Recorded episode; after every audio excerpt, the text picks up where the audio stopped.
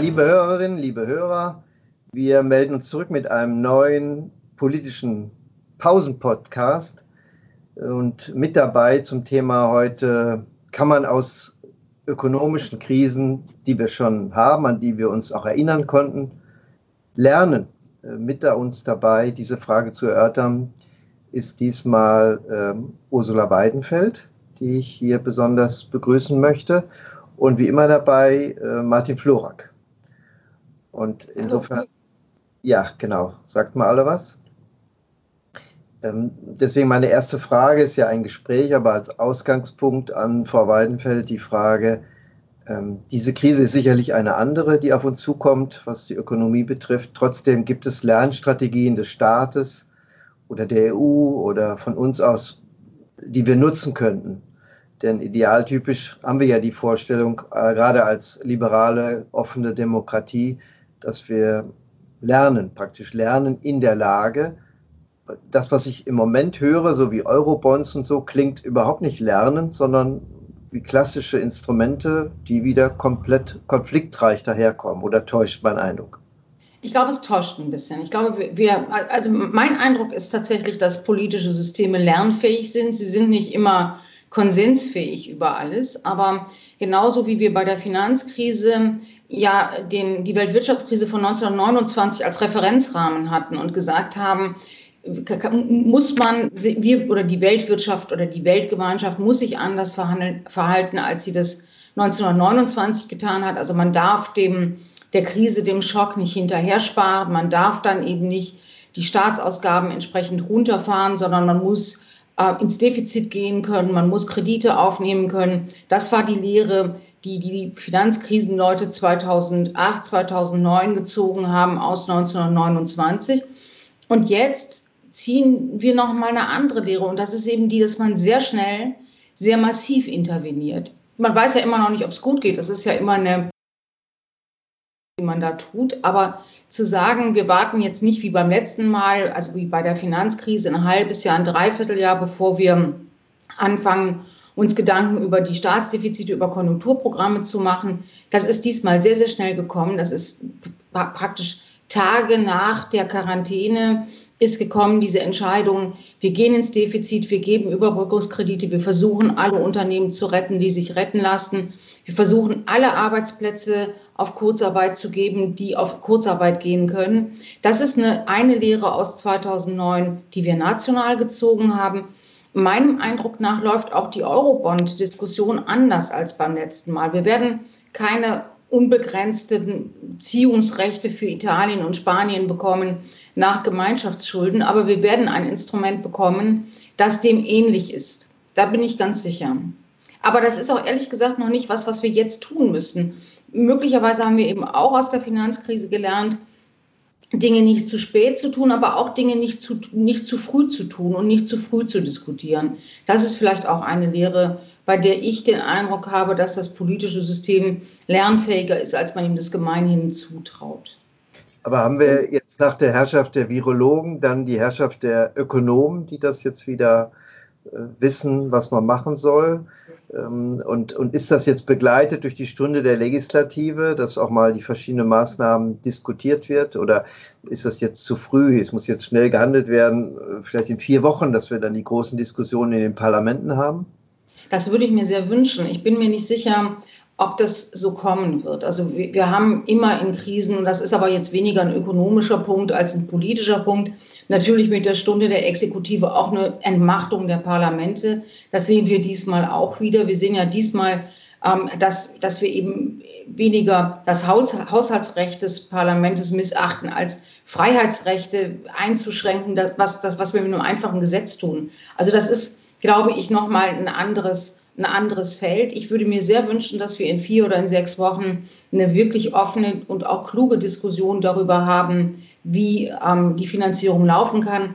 Ich bin mir nicht sicher, ob wir es hinkriegen, aber ein Wunsch ist es natürlich. Und die Frage ist dann aber eben auch immer noch, was ist die Wahrnehmung? Die Öffentlichkeit findet im Moment jedenfalls so die starke Stimme eines Regierungschefs, einer Regierungschefin ganz toll.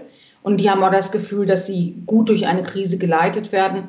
Wie das dann ist, wenn im Parlament sich notwendigerweise Meinungen auffächern, das wird dann eben möglicherweise auch als nicht, nicht zielführend wahrgenommen dann. Jetzt ist ja im Moment der vielleicht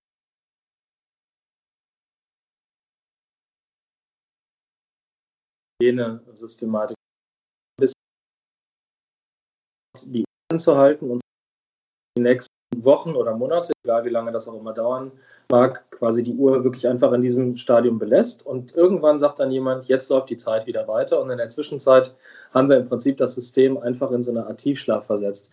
Ist das denn überhaupt realistisch, dass sowas funktionieren kann? Gibt es da irgendwelche Vorbilder, dass man solche ökonomischen Spielchen mal probiert hat mit Volkswirtschaften? Nee, also das ist erst, also es ist einfach deshalb nicht, nicht realistisch, weil auf der Uhr ja die Schulden weiterlaufen da, mhm. oder, oder hochfahren. Wir machen ja, wir tun ja nur so, als wäre es ein Stillstand. Wir haben aber auf der anderen Seite eben Lohnkosten, die wir subventionieren, Firmen, die wir subventionieren. Also wir lassen jetzt im Moment den Schuldenstand explodieren und da kann man gar nicht davon reden, dass man eine Volkswirtschaft tatsächlich einfriert. Wir haben das mal in Ausschnitten gesehen, als dieser isländische Vulkan, dessen Name ich nicht aussprechen kann, äh, als der explodiert ist. Da haben wir gesehen, wie, was passiert, wenn man ein komplettes, einen kompletten Kontinent, damals Europa und weite Teile der Welt vom Flugverkehr abschneidet und eben teillahmlegt. Das hat eine Delle im Wachstum gebracht, aber es hat nicht, es hat keinen Einbruch gebracht. Wir haben eben diesmal tatsächlich die Ausnahmesituation, dass bis auf den Einzelhandel und wahrscheinlich einige Toilettenpapierwerke tatsächlich alles lahmgelegt ist. Vielleicht auch nochmal eine zweite Einschätzung oder ist die Frage, ob es eine Frage ist oder vielleicht auch ein bisschen schon eine Problembeschreibung, warum man sich so schwer tut mit der europäischen Antwort. Ich finde irgendwie auch interessant, dass jetzt in der Krisenreaktion akut und bei der Lage auch in den Krankenhäusern jetzt ausgerechnet Spanien und Italien einigermaßen schlecht dastehen und sich offensichtlich nicht behelfen können mit ihren medizinischen Möglichkeiten. Ist das vielleicht eine der Folgen der Reaktion auf die letzte Weltwirtschaftskrise, nämlich dass ausgerechnet diese Staaten genau an dieser öffentlichen Infrastruktur gespart haben und das fällt ihnen jetzt vor die Füße, während wir, die wir vielleicht noch größere Ressourcen zur Verfügung hatten und nach vielen Jahren Wirtschaftswachstum gut dastehen, genau da nicht abbauen mussten oder ist das zu kurz gegriffen? Ich glaube, das ist ein bisschen kurz gegriffen. Ich bin kein, kein, keine Gesundheitsökonomin, aber wir haben ja dieselben Debatten, die wir in Spanien und in Italien haben, jetzt auch in Deutschland. Wenn man eben hört, äh, was ist die Erklärung für die Krise, wenn ein Krankenhaus überlastet ist, dann ist es eben immer ein angebliches Kaputtsparen eines Sektors. Ich glaube, dass Italien und Spanien tatsächlich Ineffizienzen haben, möglicherweise auch im Gesundheitswesen stärker als andere Länder der Europäischen Union. Aber im Kern ist es ja ein unkon unkontrolliertes Ausbrechen des Virus gewesen, was diese, äh, was diese Länder so in, in, in, die, in die Klemme gebracht hat und weniger die Frage, ist das Krankenhauswesen, ist das Gesundheitswesen effizient oder ist es nicht effizient. Wir, andersrum hätten wir einen ähnlich unbemerkten, lang anhaltenden Ausbruch des Virus gehabt, bevor wir in der Lage gewesen wären, unser Krankenhaussystem darauf einzustellen, wären wir vermutlich jetzt in einer ähnlichen Situation. Und man sieht ja auch in den USA ist das Land mit den höchsten Ausgaben pro Kopf Gesundheitswesen, äh, dass es eben, dass man auch dann nicht gefeit davor ist, dass ähm, Menschen keine Gesundheitsversorgung haben, keinen Anspruch haben, sie nicht finanzieren können oder schlicht die Kapazitäten nicht reichen.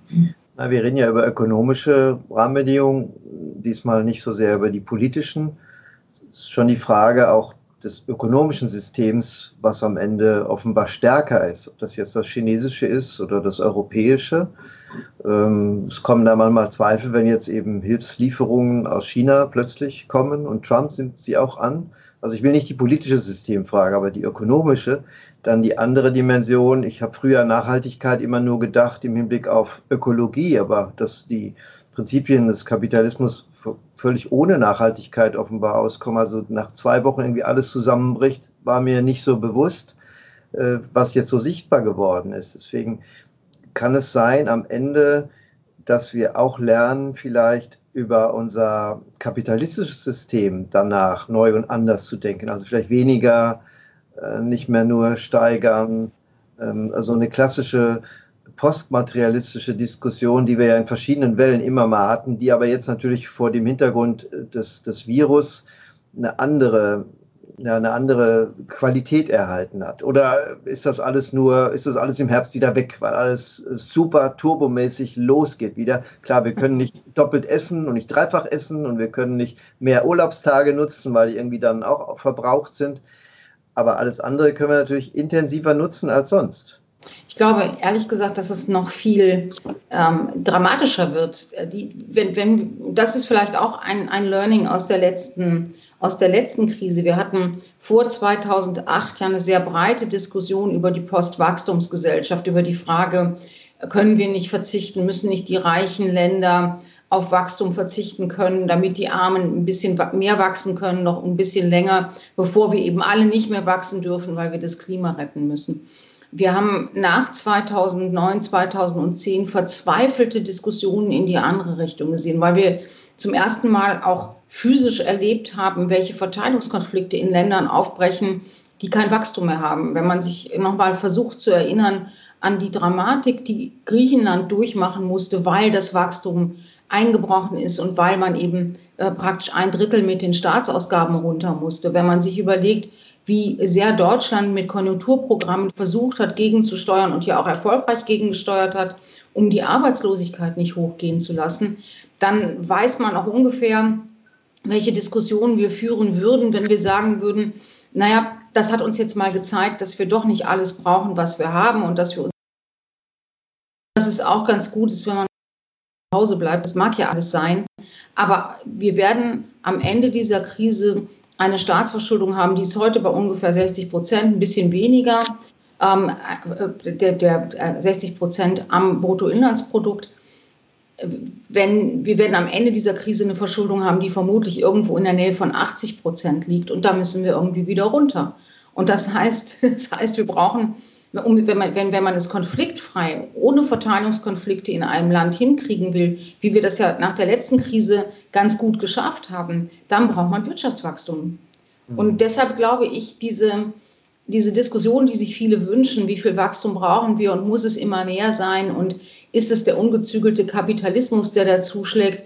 Ich würde eher andersrum fragen, lässt sich Politik in westlichen Gesellschaften denken und buchstabieren ohne Verteilungsspielräume.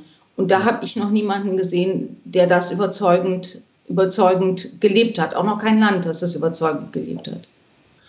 Bei dieser Verteilungsfrage sind mir jetzt zwei Dinge begegnet. Eine, woran man gar nicht gedacht hätte, vielleicht, sowas wie Lastenausgleichsgesetz der 50er Jahre zu reaktivieren als Modell ähm, hat der Marc Schieritz, glaube ich, in der Zeit geschrieben, da habe ich es jedenfalls gelesen.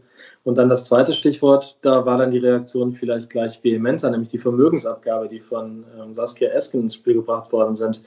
Sind das geeignete Modelle oder ähm, warum reagieren eigentlich da jetzt so viele Leute gleich mit Schaum vorm Mund? Weil wenn diese existenzielle Krise sich in alle Branchen und in alle Felder der Politik hinein erstreckt, muss man doch eigentlich auch sich den Freiraum nehmen, jetzt völlig frei und auch ein bisschen in anderen Kategorien zu denken, als man das im Normalbetrieb tut. Das passiert jetzt und sobald ein solcher Gedanke öffentlich geäußert wird, springen alle drauf und wissen aber jetzt schon, dass das der Untergang des Abendlandes ist. Ist das ein Reizreaktionsschema aus Zeiten vor der Krise oder gibt es da nennenswerte ökonomische Aspekte, die das so abstrus erscheinen lassen, dass man es überhaupt nicht denkenswert findet? Ich will noch einen dritten Begriff ergänzen, Corona-Fonds, der wird auch genannt. Ne? Hm.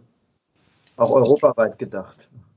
Ich glaube, dass das Hauptunbehagen an, äh, an jetzigen, an, an jetzt so schnellen Vorschlägen und Schnellschüssen ist, dass man ja noch gar nicht weiß, was am Ende nötig sein wird. Und diejenigen, die jetzt schon sagen können, äh, die Antwort darauf heißt, wir nehmen, äh, wir, erhöhen die Mehrwertsteuer, um mal die andere Diskussion zu, zu führen, oder wir ähm, führen jetzt endlich die Vermögensteuer wieder ein oder wir besteuern die Erben anders. Das kann ja alles sein, dass es am Ende nötig sein wird. Aber zunächst mal muss man, glaube ich, einfach doch sehen, nach der letzten Krise war es nicht nötig. Wir haben zehn Jahre Wirtschaftswachstum nach 2009 gehabt, das uns von vielen dieser Schulden automatisch befreit hat. Und warum man jetzt ausgerechnet in einer Situation, wo sich die meisten Menschen wirklich Sorgen um ihre, um ihre Nächsten macht, um ihre Gesundheit machen, warum man jetzt in der Diskussion so ähm, polarisierende Vorschläge unbedingt sofort machen muss und sagen muss, und damit werden wir es regeln,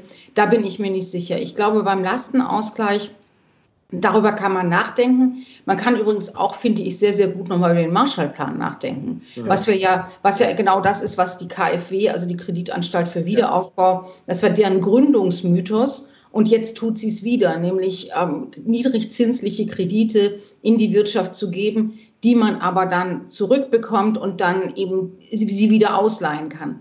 Äh, ich finde, das ist eine, eine, eine ordentliche Idee. Beim Lastenausgleich das war ja ein Individualausgleich, der gemacht worden ist. Das wäre ja diesmal was anderes. Nicht beim Lastenausgleich war es ja so, dass diejenigen, die von Krieg und Vertreibung und von Enteignung verschont geblieben sind, einen kleinen Anteil ihres Eigentums und Vermögens in den Fonds gegeben haben, aus denen die anderen ein bisschen entschädigt worden sind. Ich glaube, das hat noch nicht mal materiell so wahnsinnig, eine wahnsinnig große Rolle gespielt, aber es hat für den, für den Ausgleich zwischen Vertriebenen und Kriegsopfern und Nicht-Vertriebenen und Nicht-Kriegsopfern gesorgt. Es hat eben vor allem eine psychologische Komponente gehabt. Wenn man jetzt sagen würde, das machen wir für Corona, dann müsste man ja fragen, wer gleicht denn dann wen aus?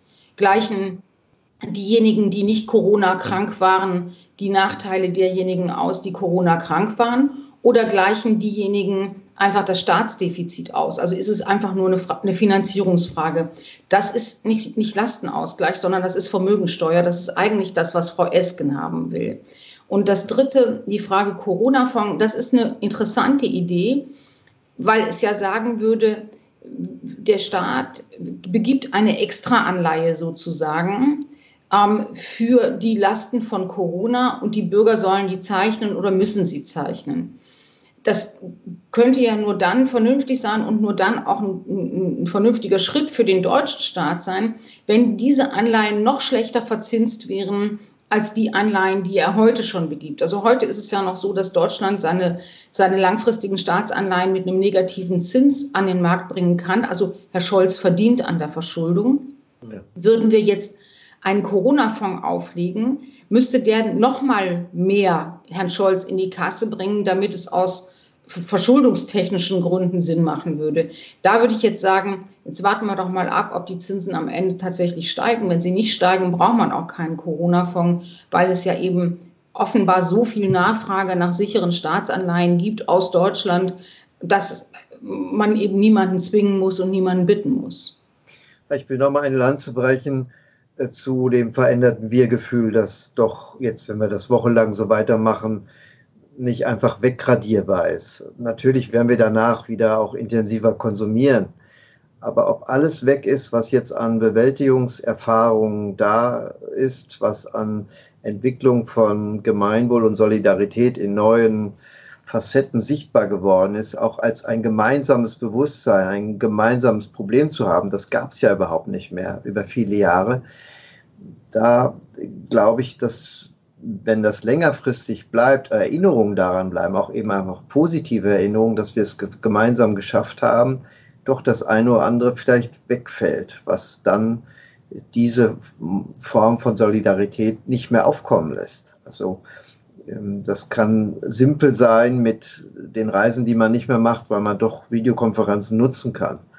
Ähm, es kann aber auch andere Formen annehmen. Also ich bin nicht ganz sicher, ähm, dass wir einfach zu einer vielleicht überhitzten Form unserer sozialen Marktwirtschaft äh, einfach zurückkehren und dies als eine Auszeit nehmen, als wäre nichts passiert, äh, unabhängig von den ökonomischen Rahmenbedingungen, die sich natürlich ändern. Aber ich, also ich, ich merke, dass sich da mehr festsetzt als nur im Moment diese Schockstarre. Gibt es denn, das wäre jetzt vielleicht noch eine Anschlussfrage daran, nehmen, kaufen wir erstmal dieses Argument einer solchen optimistischen Perspektive auf die Jetztzeit.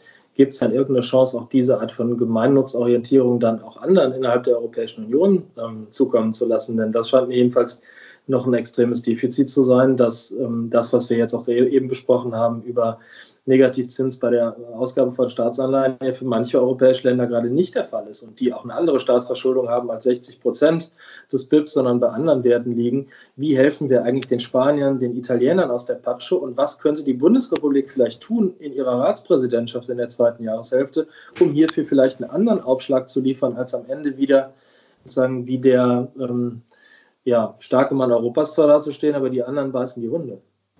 Ja, ich, ich würde gerne auf beide, äh, beide Punkte vielleicht getrennt Frage der, des Gemeinsinns, die ist für mich noch nicht abschließend beantwortet. Manchmal habe ich den Eindruck, es gibt eine ähnliche Diskussion, wie wir sie nach der Migrationskrise hatten. Dass ähm, ein Teil, Joachim Gauck hat es mal der Bundespräsident, die helle Seite der Geschichte oder der Gesellschaft genannt. Solidarität. Ja, stolz. stolz. Ja, genau. Diese Solidarität lebt und, und eben auch, ähm, auch empfängt und dass ein Teil ähm, in den Supermärkten um die Konservendosen keilt. Und das tut ja keiner, weil es ihm Spaß macht und das tut auch niemand, weil er nicht gemeinnützig denken würde oder so, sondern es hat was damit zu tun, dass Menschen Angst haben, dass Menschen kein anderes, also keine andere Art haben, ihre Angst auszudrücken, als jetzt Vorratswirtschaft zu betreiben oder was auch immer. Also wir haben schon auch hier eine, eine gespaltene Reaktion im Idealfall würde ich sagen, geht eine Gesellschaft nachher resilienter mit dieser Krisenerinnerung aus der Krise raus. Das ist ja vielleicht ein bisschen auch die Gelassenheit, die viele Deutsche aus der 2009er Krise, aus der Euro-Krise, die danach kam, mitnehmen, dass wir das Gefühl haben, hey, wir haben das ganz gut gemacht, wir hatten ein gutes politisches System, das hat es am Ende doch irgendwie zum, zum Guten für alle gewendet.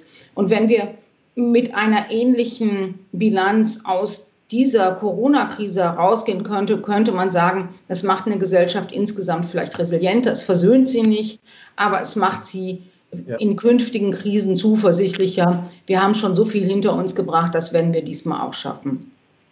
Bei der Frage der europäischen Solidarität bin ich ganz bei Ihnen, Herr Florak. Ich glaube, wir werden da was. Ob das und wir haben ja angefangen mit Eurobonds. Ich glaube, es wird kein Eurobond sein, weil niemand weder in Deutschland noch in den anderen Nord-Euro-Ländern bereit sein wird, eine unbegrenzte, unbegrenzte Ziehungsrechte auf Gemeinschaftsschulden an die Südländer zu geben. Und das ist ja im Kern das, was es unterscheiden würde, ob man ähm, Kredite aus dem europäischen Schutzschirmmechanismus bezieht oder ob man Eurobonds macht. Wenn man den ESM beansprucht, dann muss man eben auch Mitsprache in den eigenen internen Angelegenheiten zulassen und man muss diese Mitsprache sozusagen erkaufen damit, dass man ähm, äh, man muss diese Mitsprache erkaufen damit, dass man äh, Souveränitätsrechte abgibt. Bei Eurobonds wäre es umgekehrt so, dass das haben wir ja ausführlich diskutiert nach der Euro, Euro-Finanzkrise, da, dass wir, dass Deutschland dann ein neues Grundgesetz bräuchte, wenn wir jemand anders Zugriff auf unsere Haushalte einräumen würden. Das wird so nicht kommen. Was ich mir gut vorstellen kann, und darauf läuft es dann auch möglicherweise unter der deutschen Ratspräsidentschaft hinaus, wenn wir sagen, wir haben jetzt erstmal noch eine Zeit lang den ESM, der wird schon auch eine Menge abpuffern können. Und möglicherweise werden eben diese Mitsprachen nicht so drastisch werden wie damals in Griechenland, weil man da ja auch gelernt hat. Aber dass wir danach begrenzte Anleihen haben werden und haben können, indem alle Euro-Länder einen gemeinsamen Bond auflegen mit einer bestimmten Summe, wo jedes Land die Ziehungsrechte bekommt, die es möglich die es aufgrund seiner Beteiligung in, im Euro hat und dann praktisch die Zinslast, das Zinsrisiko und das Tilgungsrisiko teilt. Das kann ich mir schon vorstellen, dass es in die Richtung geht. Aber es wird auf jeden Fall ein begrenztes Instrument sein. Aber das Interessante ist ja, wie bei allem, was dieses Jahr politisch passiert, dass die Agenda der europäischen Präsidentschaft für Deutschland eben eine ganz neue sein wird. Man kann ja da kein altes Thema durchziehen, was man vorhatte so wie wir eben diesem Jahr insgesamt ja mit der Überraschung so leben, dass wir dachten, wir hätten nur Hamburg als Wahl und dann diese Präsidentschaft. Mehr war ja eigentlich nicht auf der politischen Agenda und jetzt hat sich alles völlig gedreht. Insofern wäre es in, wirklich interessant, wie so eine Neugründung praktisch der EU ja aussehen könnte, denn ähm, es es hapert ja an allen Ecken und Stellen und äh, ich, es, es, die Frage, wo eine europäische Solidaritätsidee jetzt noch herkommen kann. Wenn nicht jetzt, dann äh, weiß ich nicht, wann ein günstigerer Zeitpunkt ist und ob dann so ein großer Gigant wie die Bundesrepublik Deutschland ist, diese Gründungsidee zu initiieren, da habe ich meine Zweifel. Da wären wahrscheinlich die Luxemburger jetzt besser, ähm, sowas zu machen und weil das ein bisschen Indirekt. Naja, die Luxemburger sind immer gut, sowas zu machen, weil die nicht dafür zahlen. Deutschland zahlt dafür. Insofern würde ich sagen, ähm, also ich, da würde ich total widersprechen und würde okay. sagen, äh, wenn es so ist, dass Europa immer nur in seinen Krisen vorankommt. Und das ist ja das, was man aus, von Europa weiß seit inzwischen 70 ja, Jahren. Wenn ne? Europa immer nur in seinen Krisen vorankommt, dann wird es in diesem Jahr vorankommen und dann ist es kein Schaden, wenn Deutschland die Ratspräsidentschaft hat. Gut, das klingt auch wie ein sehr optimistisches Schlusswort. Wir sind am Ende unserer Pause angekommen. Wir machen ja keinen stundenlangen Podcast. Dazu zu langen, ausführlichen Podcast äh, ebenso pointiert kann ich auch einfach Sie nochmal einladen. Das macht äh, Ursula Weidenfeld als Wirtschafts- und Wissenschaftsjournalistin ja äh, mit, mit eigenen Sendungen, mit eigenen Kanälen. Und ähm, ich möchte mich bei ihr bedanken, dass sie uns mit dem ökonomischen Sachverstand hier sehr weitergeholfen hat. Natürlich auch bei Martin Florak, der wieder mit dabei war. Und dann ist die Pause schon wieder optimal genutzt. Vielen Dank. Dankeschön. Danke, bis bald. Tschüss.